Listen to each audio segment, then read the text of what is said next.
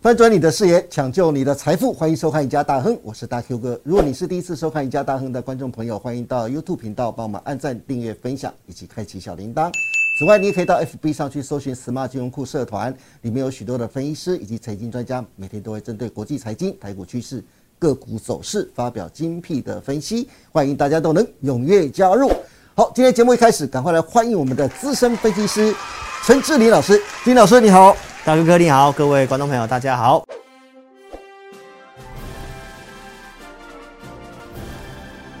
是志林老师，嗯今天特别邀请你来上节目啊，我希望交给你一个非常重要的任务，什么任务？扫除阴霾啊，扫除 阴霾，马上帮你扫。还有扫除妖孽。嗯除妖孽哪些妖孽呢？秃鹰吗？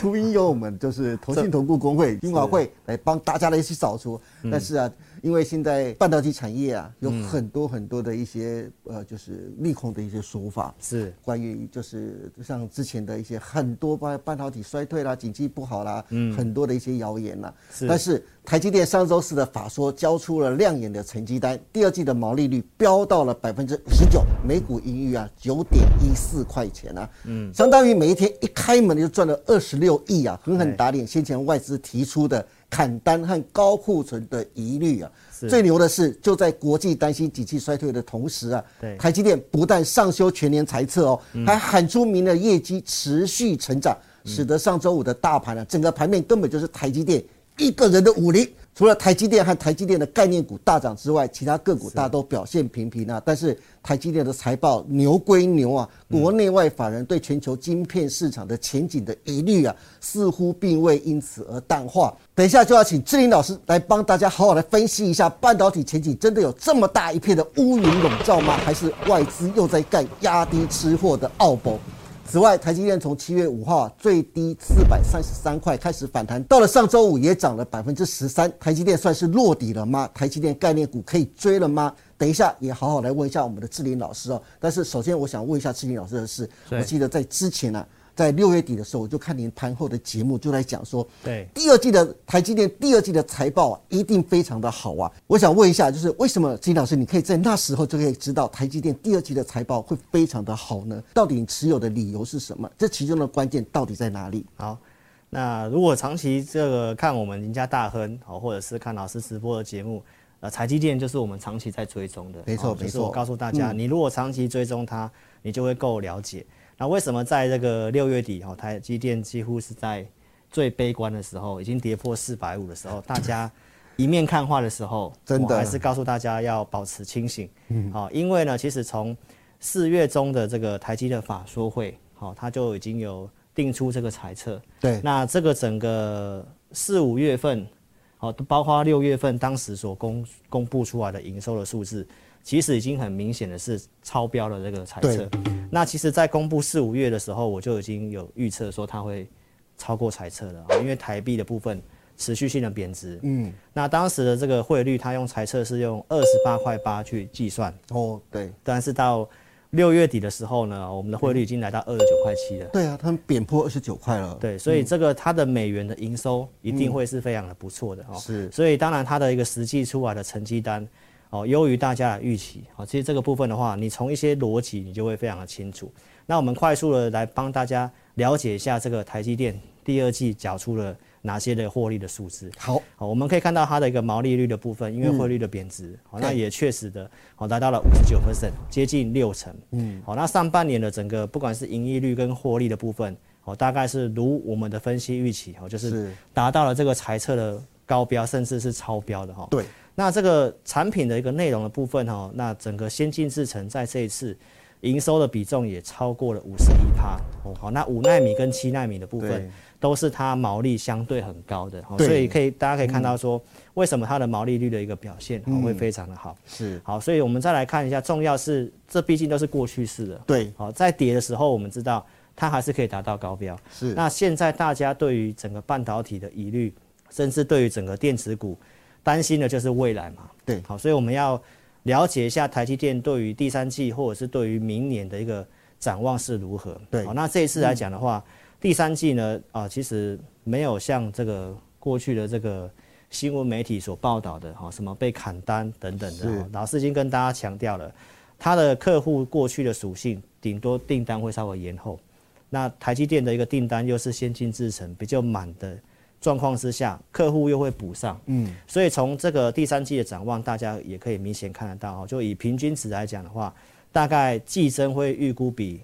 第二季再季增百分之十一左右，哦，哦，平均来讲是所以第二季已经这么亮眼了，那第三季还是可以持续性的成长，是嗯那毛利率应该还是可以维持，对好、还是可以维持，哦所以这是第三季的展望，是大概就让外资。好、马上就嗯改，赶快改写报告 了。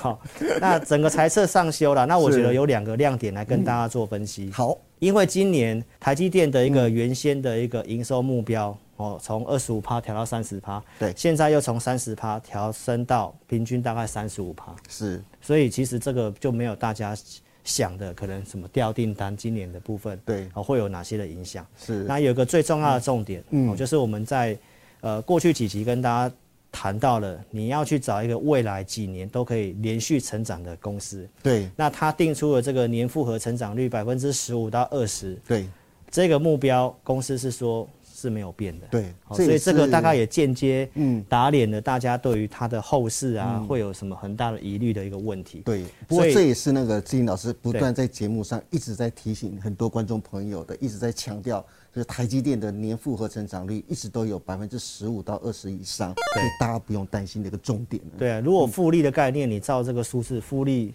几年它就是会翻倍，获利对就是会翻倍。是那跌这么多，最主要是国际总金的关系。是。好，所以当然就要趁这个时候去捡这种真的是值得你去捡的便宜的股票。不过，郑老师，我刚才开场的时候特别讲到啊，对台积电的财报牛归牛，但是很多的国内外法人啊，对全球晶片市场前景的疑虑啊，似乎并未因此而淡化。对举个例子来说，就像英国的《经济学人》啊，最新文章指出来啊，嗯，伴随着半导体需求转弱、供给面过剩的隐忧啊，晶片制造商恐将面临大型破灭的风险。它指的形容的是大型破灭的风险哦。对志颖老师，我记得台积电的总裁魏哲嘉在法说会上只有讲啊，估计明年半导体的库存修正需要好几个季度，嗯但是并没有像经济学人讲的这么恐怖，有大型破灭的一个风险啊。嗯真的有半导体的前景真的有这么坏吗？对于半导体的前景，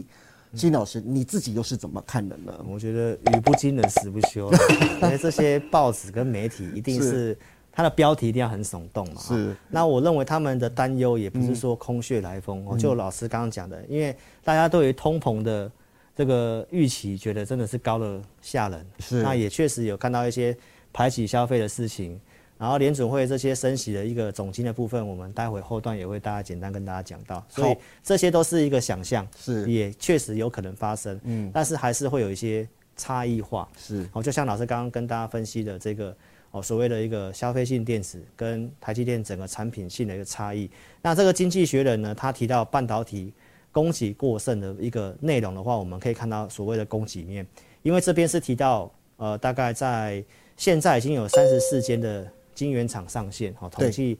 呃，过去这两年，那从明年开始还会有五十八座的新的这个晶圆厂要即将动工，是那整个全球的产能会增加百分之四十，所以你这样听起来的话，哎、觉得、诶这好像是真的会有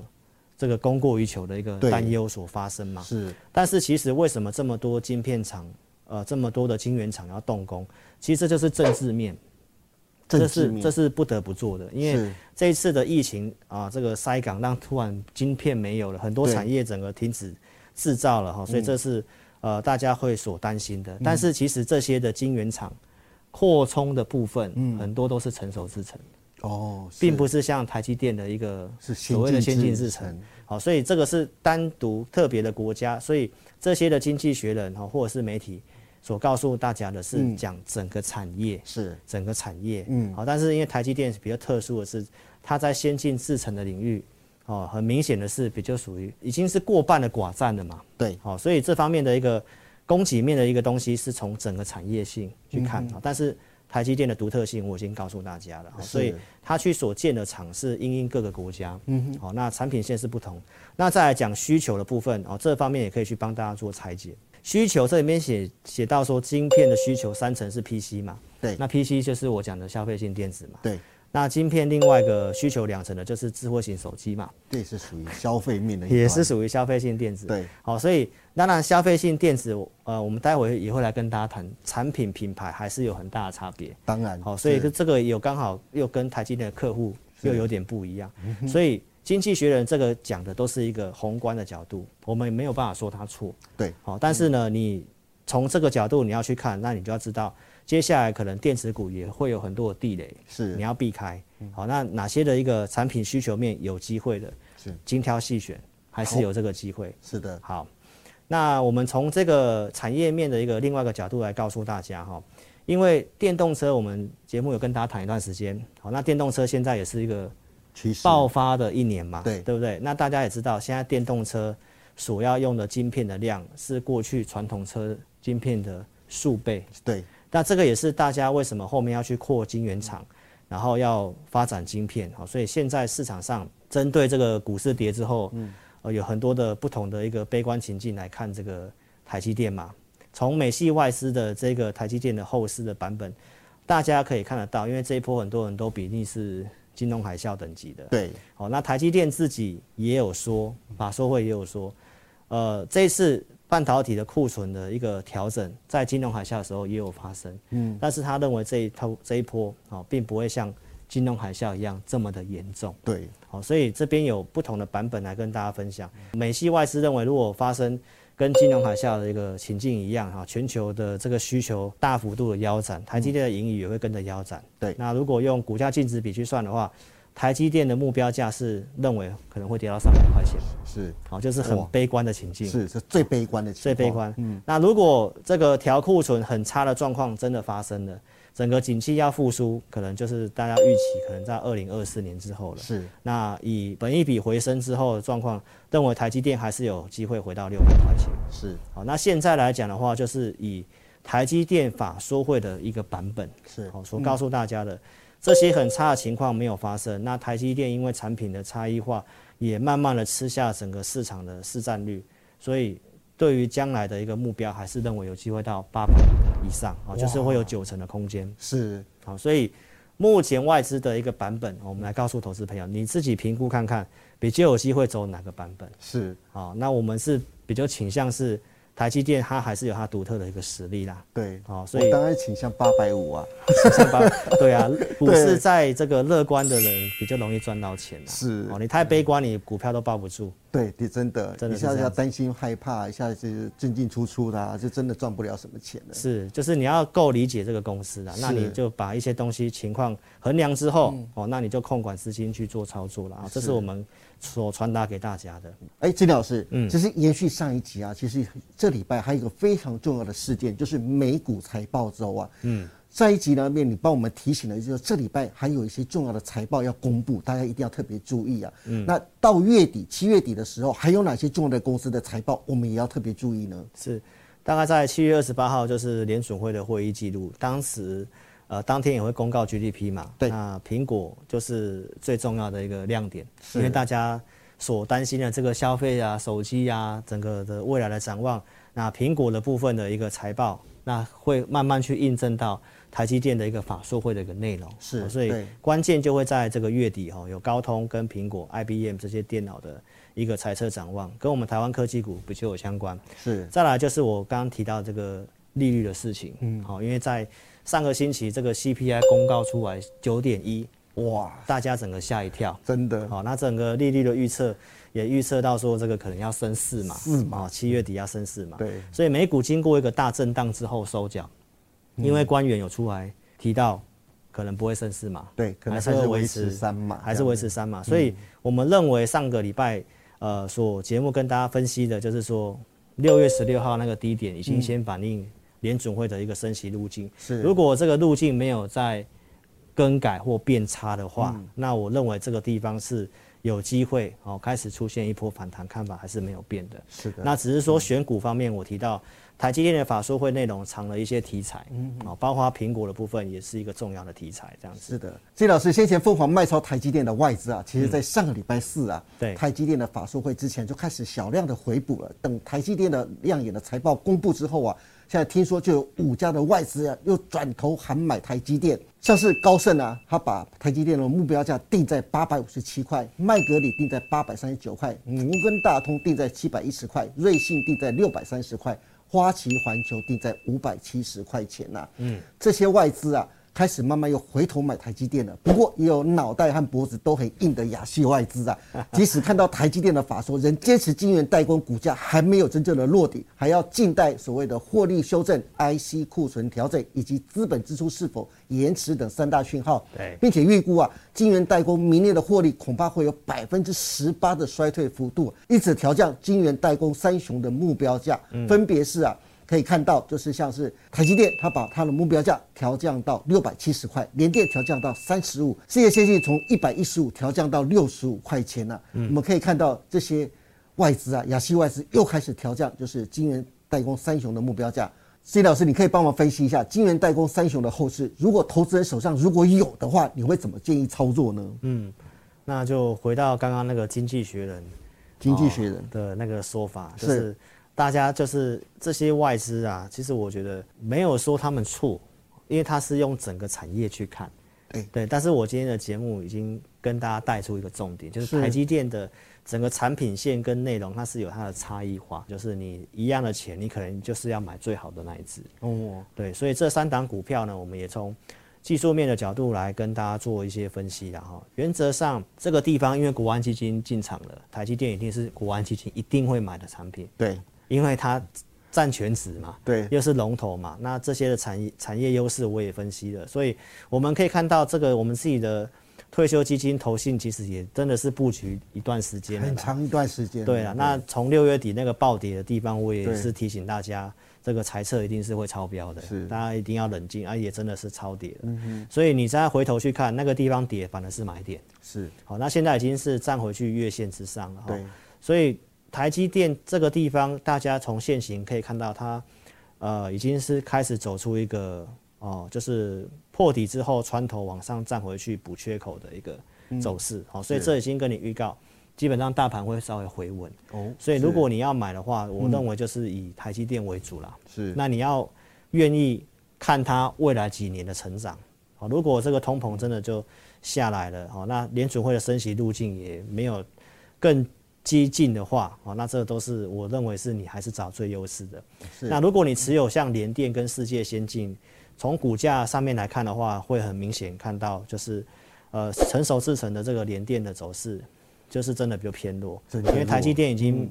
站回月线了嘛，对那联电是还没站回月线，世界先进也是还没站回月线，对所以盘势止稳，他们当然会有机会反弹。但是如果投资朋友你只有一套资金的话，嗯，我认为就是到这一波反弹，有机有些股票有机会来到季线。是那你你如果靠近季线的话，你就要懂得汰弱留强啊，就是我们上一集节目所分析的嘛。对怎么汰弱留强的方法，我已经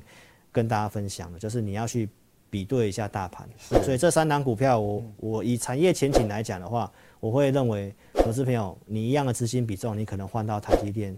将来可能会涨得比较快，甚至还有不排除创新高让你赚钱。哇，对是。好的，今天非常谢谢陈志林老师跟我们分享了这么多关于台积电为何能在全球一片不看好半导体前景声中，一样展现台湾护国神山骄傲的获利跟展望。至于晶圆代工三雄的后市，志林老师也给了非常好的建议。如果大家手中还有任何套牢的股票，或者是想知道接下来八月行情的规划，欢迎大家都能锁定陈志林老师每周二、四、六晚上八点半直播的《前进大趋势》盘后解盘节目。今天也谢谢大家收看我们赢家大亨，别忘记每周一到周四下午的五点半，我们再见喽，拜拜。拜拜，祝您大赚！